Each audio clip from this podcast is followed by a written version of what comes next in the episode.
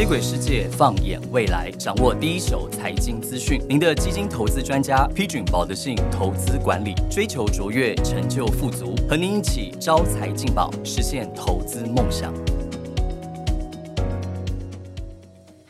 位听众朋友们，大家好，欢迎收听宝德信招财进宝，我是今天的主持人 P 俊宝的信市场策略部的 Betty。那么我们今天很开心的邀请到的是三十八岁就滚出六千万，达到财富自由、提早退休的那个男人，欢迎超马巴拉。大家好，Betty 好，我是超马巴拉。我刚听到你讲滚出，我要起来了，我以为你要叫我滚出这样子。没有，我是要教你出那个财富，怎么样滚出财富。哦对，的确，财富是滚出来的。最重要的，我觉得这是我最想要先知道的问题，就是八哥能不能先跟我们说一下，你是怎么样在三十八岁就达到财富自由？因为这个让我觉得很羡慕。其实，在我们的过程中来讲哈，大概有两个动作可以跟各位做分享。第一个就是当市场在低档的时候，你敢不敢做加码的动作？嗯，譬如说像科技泡沫啊，像金融海啸，真的市场到了恐慌到了个极致的时候，你敢不敢去做一个加码的动作？这是第一点。嗯，第二点就是说，在这种完美的时机点出来之前。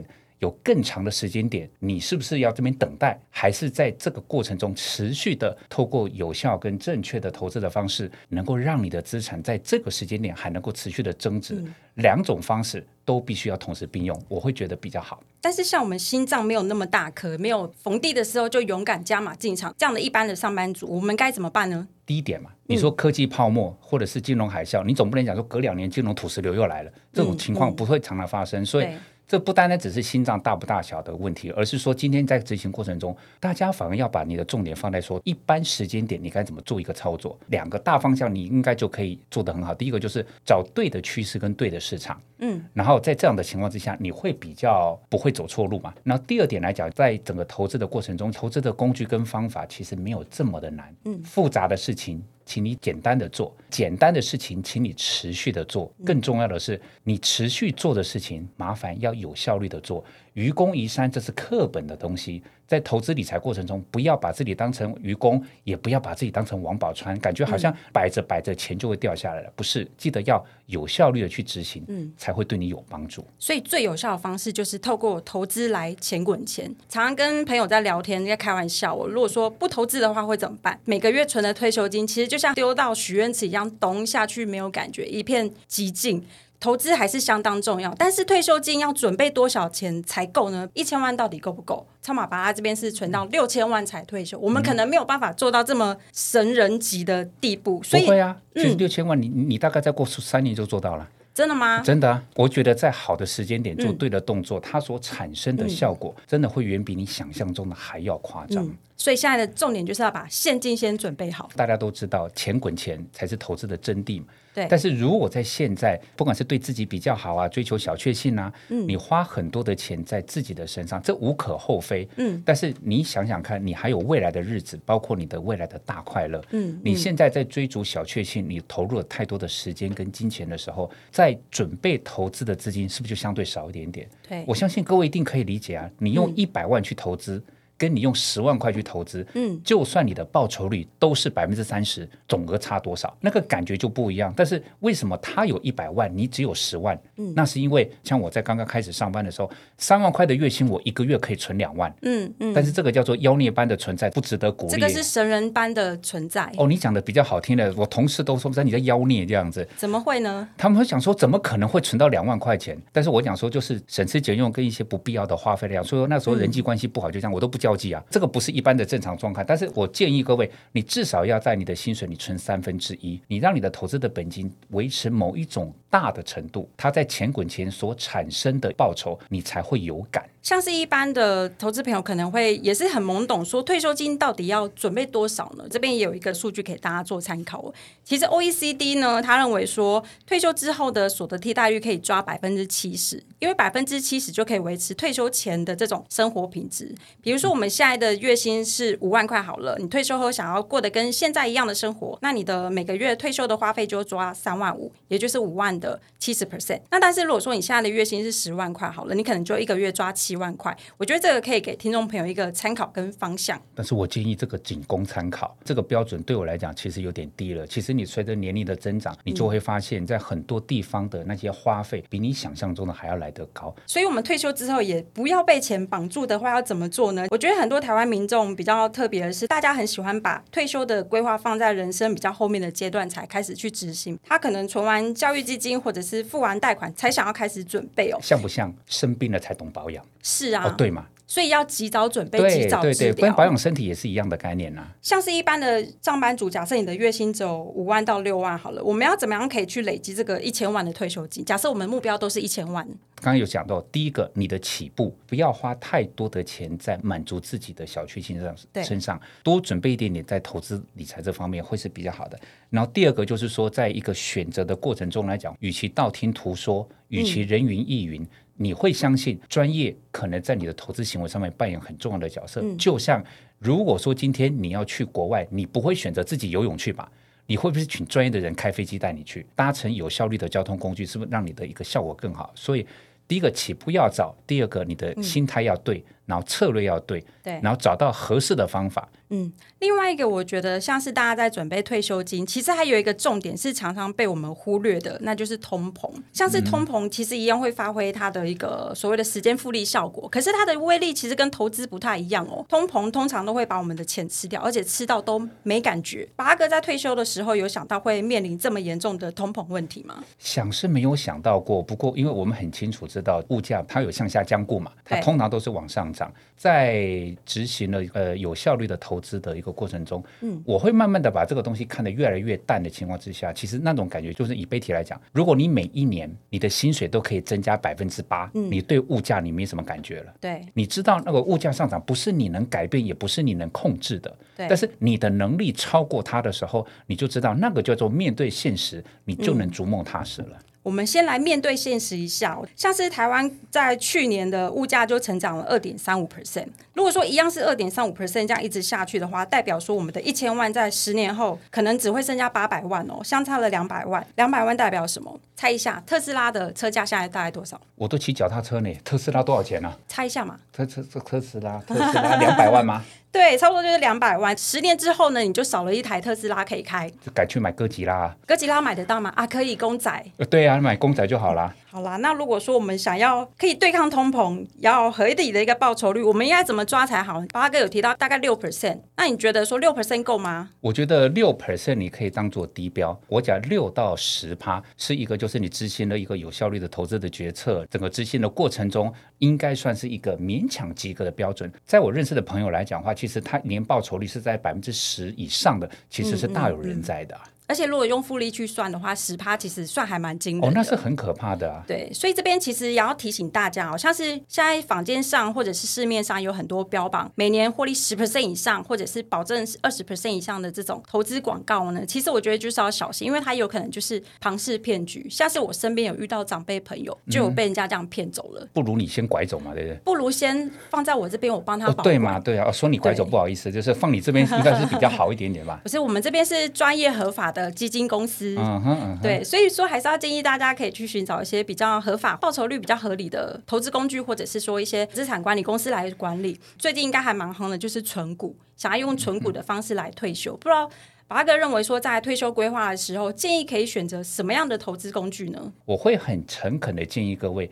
你一定要把基金纳做你的投资的重要的规划。第一个，虽然我们是立足台湾股票的一个震荡来讲话，或者台股整个市场的一个震荡来讲话，其实它不是全世界最好的。就是如果说今天你在追追求所谓的超额的报酬啦，或者是说你在投资基金你在追求不管是定期定额的微笑曲线的效果来讲的话，全球的市场它很有可能提供是更好的一个机会。对，记得不要忘记这件事情。你可以立足台湾，但是你要胸怀全世界。嗯，这是第一点。然后第二个来讲话，就是基金是个好东西，但是基金它会有分两种，一种叫做累积型，叫做配息型。嗯，很多人都会觉得说，哦，那配息型一定比较好。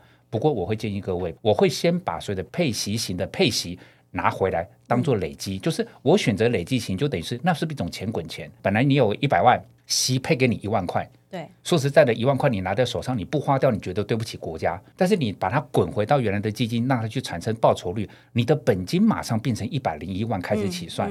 不能说听到配息两个字你就觉得好像很了不起，但是你现在的需求是什么？对你现在需求是不是要把你的资产变大？所以说你需要的是什么？不是那种钱丢进去很快就消失，而是稳定能够成长，而且它能够去产生钱滚钱的效应的基金。这个这个商品是我长久以来，我过去二三十年会这么做，我未来的三五十年也还是会这么做的。而且其实我觉得基金的好处就是可以透过专业的团队来帮我们做操作，像是跑步可能也是需要找教练，不然一开始这样自己跑自己摸索，也有可能会受伤。跟投资我觉得不是可能会受伤，是百分之八百会受伤啊。那宝大哥这边有找教练吗？我当初就是因为没有找教练，我讲说跑步不就是腿张开就跑吗？但是我忘记我当时的体重一百零二公斤，我张开嘴在跑的时候来讲话，我也跑得跟真的一样。但是跑没有多久你就受伤，你就会知道说哦，原来看似简单的东西，它其实还会有很多的门道。投资来讲，我当然这个东西是不是比比跑步可能是更加的需要一些专业的知识？投资理财过程中，其实我们有很多。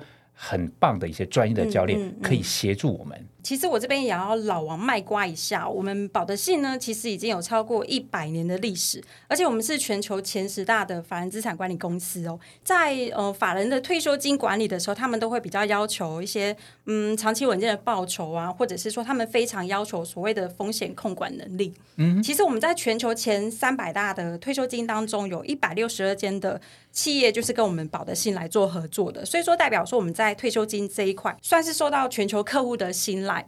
所以说，像是我们一般上班族，可能回家带小孩，或者是想要忙里偷闲看一下剧，我们可能就没有时间去研究市场，没有时间去看盘。所以说，我觉得透过基金有专业的团队来帮我们的话，就是可以事半功倍。只是说，很多投资人都会觉得说，基金看起来很简单，它是懒人投资法，但是很多种不知道要怎么选。八哥认为，怎么样可以让投资事半功倍？先抓两个大方向。嗯，第一个一定是先抓趋势。讲到趋势，很多人就会讲说，哇，趋势好专业，很艰涩，我不太。太懂，放在生活化你就可以理解。我举个例子来讲，三 D 列印的一台车，你开不开？其实不太敢，你会有一点点犹豫，你不敢说它会开开开，然后下雨天会会被化掉。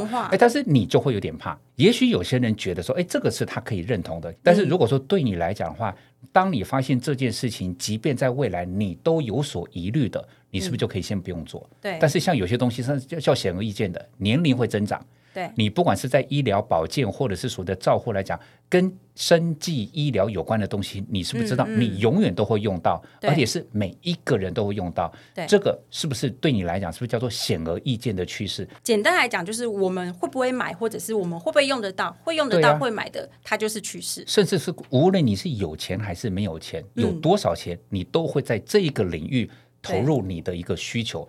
这个就叫做趋势，嗯，然后再来，刚其实被提到说，我要用什么样子的方法来讲？以目前来讲话，既然我们不把自己逼成叫做专业的投资人，嗯，那我们就会选择一个叫做非专业投资人的聪明的投资的方式。那觉得定期定额或者是不定期不定额的方式，你在进场的时候，你抓到趋势。然后呢，你不要刻意的，就是啊，我什么时候才这逢低进场？一山还有一山高的下一句就是一低还有一滴滴。所以说你每你每次都觉得是逢低进场，就会一压大注之后来讲，发现刚好就是你就是最后的那一棒。你用所谓的定期定额或者是不定期不定额、定期不定额这种类似的方式，去让你的财富在一个适当的时机，整个市场在修正的时候，你都能够在这个时候做一个布局，到未来所谓的雨过天晴，你的整个的投资的结果就会好，就可以收割了。对，那有没有？基金投资一定不能做，或者是做了你可能就失败的这些要点呢？哦，我常常会觉得哦，投资基金能够做到负报酬率，应该抓出来打，对吧？因为这不应该的事情。但是去年很难呢。就是三件事情，三件事情，千万在投资基金的过程中，千万不要做的错事。第一个就是你看短不看长。就等于是说，你把基金看着是感觉好像在找标股，今天买了之后来讲话，就明天就要涨停，后天就涨不停。嗯，但是基金尤其是在做定期定额的过程中，它需要的是一个叫做前段的规划跟后端的收成，它的确是需要时间的。你不能用短线的眼光去看待一个中长期布局的一个投资策略。嗯，然后第二点其实跟第一点的概念是呼应的，就是很多人因为看短不看长，他只要看到他的基金一跌，他马上就停扣。但是对我们来讲话，你的基金的净值在下跌。跌，我在这个时候不管叫做定期定额还是定期不定额的加码，其实我是在降低我的单位成本，我也在增加我的单位数。它明明是有利的一个动作，但是很多人一看到，哎呦，账面上未实现的是亏损，马上就跑。整个定期定额扣款人数真的是拦腰再拦腰的砍，你一遇到下跌就停扣，你原本的布局原本布的好好的，一下子失去了，好可惜。第三个就是把自己当王宝钏，即便是基金定期定额的一个投资过程中，我也希望各位能够当一个叫做聪明的懒人，对，你要适当的停利。停利之后来讲，各位可想而知，你每个月本来只能扣五千块，但是当经过一次的微笑曲线操作，你已经有了停利，停利的水准的钱在你的右手，你是不是有闲置的资金？对，可以让你每个月的定期定额的金额增加，对，甚至是越跌越加码的钱，是不是也可以增加？对，但是当你都不停利哦，不是停扣哦，千万不要停扣，但是你一定要先停利。再重新恢复扣款，当你都不停利的情况之下，你从第一年到第十八年都是在五千块、五千块的扣，你就算到了十八年后，你扣到一个所谓的定期定额的报酬率，一摊开来之后，你会发现它的钱滚钱的效果几乎没有出现。所以不要只看短不看长，然后第二个就是不要一看到状况就停扣，第三个就是千万要知道。该停利的时候，你就要停利。其实八阿哥刚刚有讲到一个重点，我觉得很重要，就是市场低点的时候，其实我们反而要多扣一点，而不是停扣。虽然说市场下跌，要是我其实看了，我也是很紧张。像是去年一整年的对账单下来，其实我也都不敢看。但是呢，既然选的就已经是对的市场，有成长性的市场，越便宜的时候，反而才要越买越多啊。其实现在的基金公司，我觉得有一个很方便的机制，就是说可以设定定期不定额的扣款。像去年市场下跌的时候呢，我就有设定定期不定额嘛，所以说系统会。自动帮我加码扣款，我觉得好处是什么？我觉得这很重要，就是不用担心说忙到忘记看剧看到忘记，也不用担心说市场下跌我不敢扣。其实系统都会帮我们克服我们的人性，帮我们解决一切的困难。看戏很重要，当然很重要，看剧太重要了，就跟你跑步一样重要。哦，对对对，是人生中非常重要的一部分。是啊，但是好的方式能够让资产增加，这有什么不好？对啊，我觉得躺着钱就会掉下来，那多开心啊！嗯哼。最后呢，还有一个非常重要，我觉得这是很重点的问题，想要问一下巴拉哥哦。据我所知，像是跑马拉松的过程，它是需要配速的。包括前段、中段、后段三个阶段，它的配速方式可能都不一样。那在准备退休金，像是股票基金或者是债券基金的配置上，是不是我们也要依据不同的年龄来做不同的配置比较好？必要的，就像在跑马来讲的话，你不可能从头冲到尾嘛。第一次去跑马的时候，人家一鸣枪起跑，我就跟着冲，就冲了。冲到了第一个补给站之后，我跑不动了。哦，因为大家都累了，大家都全部都瘫在那边，而且跟我一起坐在那边来的大概有五个大妈跟六个大婶。你忘了配速也没有策略。对，人生的投资也是这样。在你比较年轻，譬如说大概是二三十岁的时候。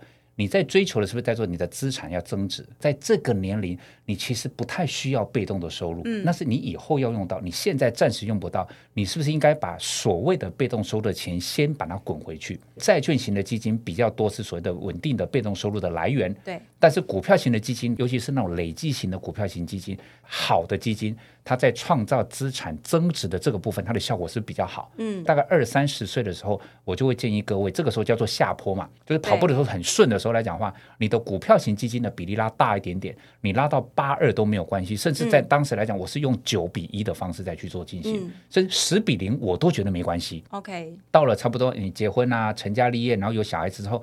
你开始要去打造一些所谓的稳定的被动收入的，打造这个池子的时候，你的股债的比例就可以稍微调整一点点。你还是在追求资产增值，但是当一个好的机会来了，或者是一个好的基金，它的一个配息的效果不错的时候，比例上面来讲的话，因为已经不是下坡跑得很顺，嗯，可能只是一般的平路的时候来讲，那你在比例上面，可能股票跟债券基金六比四也好，五比五也好，你大概做一点调整。当你遇到了，譬如说你已经到了已经呃戒退了。或者是说你已经退休的时候来讲，对那个时候来讲，就代表是说你已经不要再冲冲冲了。你这个时候需要什么？是要稳定的一种所谓的被动收入的时候，你再把所谓的整个股跟债的比例。把它调降到三比七、二比八，甚至是一比九，你的资金已经是放在提供稳定被动收入的池子里面，让它去产生你所需要的被动收入。这个是在不同的年龄的阶段，你的一个操作的策略。所以，像是我现在还年轻，所以我可能布局股票型基金。金可以多一点，因为它比较积极，帮我们增加所谓的资产增值的一个效果。当然啊，当然当然，就是二十二岁应该应该往这个方向前进才对啊。不对，我十八啊，十八啊，这样子。哎，我们就是有时候玩笑要开刚刚好就好。好，赶快拉回来。八哥有提到一些二十。四十或者是五十岁需要的一个配置的黄金比例，可以给大家做参考哦。那其实我这边也要提供我们保德信，其实有三张王牌，嗯，两个股票一档债券的一个王牌，我觉得都是非常适合用来做退休理财的规划呢。第一档呢，其实就是股票型基金方面，我觉得台湾人就是最懂的，就是台湾的市场嘛，所以说我建议大家可以布局我们老字号的台股基金，也就是保德信高成长基金。就是我弟买的那一档啊，他不是从挂牌就买，嗯，但是因为他有调查过。他这个这个数字还是他告诉我的，所以他说这个这一档高成长的基金，它其实成立的时间是不到三十年，嗯，但各位你很难想象，在这三十年过程中，它的整个净值成长幅度是超过百分之一千五。对，这个这个数字来讲，这如果说你要成长，这个还不叫高成长，那什么才叫做高成长？其实也是我们经理人非常会挑这种潜力股啦。那第二档其实我觉得也还蛮有趣的，就是我们有一档规模有超过一百亿，而且是国内医疗基金规模最大的保德信。全球医疗生化基金，像巴拉哥刚刚有特别提到哦，医疗产业其实是长期趋势向上的产业，所以我觉得也非常适合作为退休理财的标的之一。哦，这一点我更要补充，因为很多人我不能说大家有误解，但是大家因为当你接收到的资讯都在讲，譬如说讲到 AI 啊，讲到电动车啊，讲到半导体，感觉好像这个世界的趋势好像只有他们。我不否认他们的趋势，但是我们看一下他们的实际的一个表现，就像说在二零二二年是不是股市在做修正？那一年叫最糟糕的一年了吧？半导体的指数涨幅是只有百分之四点五，但是医疗指数是多少？百分之五，它还会赢它？在这么糟糕的情况之下，它其实是赢半导体的。刚刚讲到那个全球医疗生化基金啊，这个就是我弟妹了。过去这一年。大概到四月底的结算来讲，它的所谓的投资报酬率是百分之十六，是在全球两百七十四档股票型相关的基金里面来讲，它是排名是全，它是排名第一名的。所以说，大家可能在这个时候才会说，原来它的趋势是对的，而且它的绩效跟它所带给我们的希望，是比你以为的那些趋势还要来得更好的呢，比想象中的更好。所以为什么来讲，就是就是我弟妹她每年给我，我不是我在包她，她是不是给你红包？哦，对，都是她包给我的。好幸福哦！我先提供她一个好的成长，是她在做个适当的回馈。那我觉得你可以再推荐她一个债券型，即将要退休的年龄，或者是四十岁以上的话，有一档我们可以放在核心部位的保德信美国投资级企业债券基金。债券你可能就是要追求比较稳健。那像是这档基金呢，它的投资标的我觉得还蛮特别，因为它都是投一些国际型的大企业，或者是说它可能是百年历史的企业。很重要是说，当这些债券的一个债主呢，好处就是不管市场好不好，你都可以领到。债息啊，这不就是刚刚我们说的，就是稳定被动收入的来源，就是在这种情况对，所以不论是退休前的累积资本，或者是退休后想要有现金流，其实我觉得这些都是很好的一个选择。嗯哼，谢谢超马巴拉巴拉哥今天非常无私的分享他的经验跟观点，我相信大家都有所收获。那我觉得退休的生活其实是人生当中非常重要的阶段，好的退休理财规划其实都可以帮我们达成理想中的生活目标。那今天我们就先聊到这边，如果有喜欢。我们的节目要记得帮我们按下五星好评哦，也请大家马上帮我们追踪分享我们保德信招财进宝 Podcast 节目，我们下次见喽，谢谢，谢谢各位，拜拜，拜拜。投资一定有风险，基金投资有赚有赔，申购前应详阅公开说明书。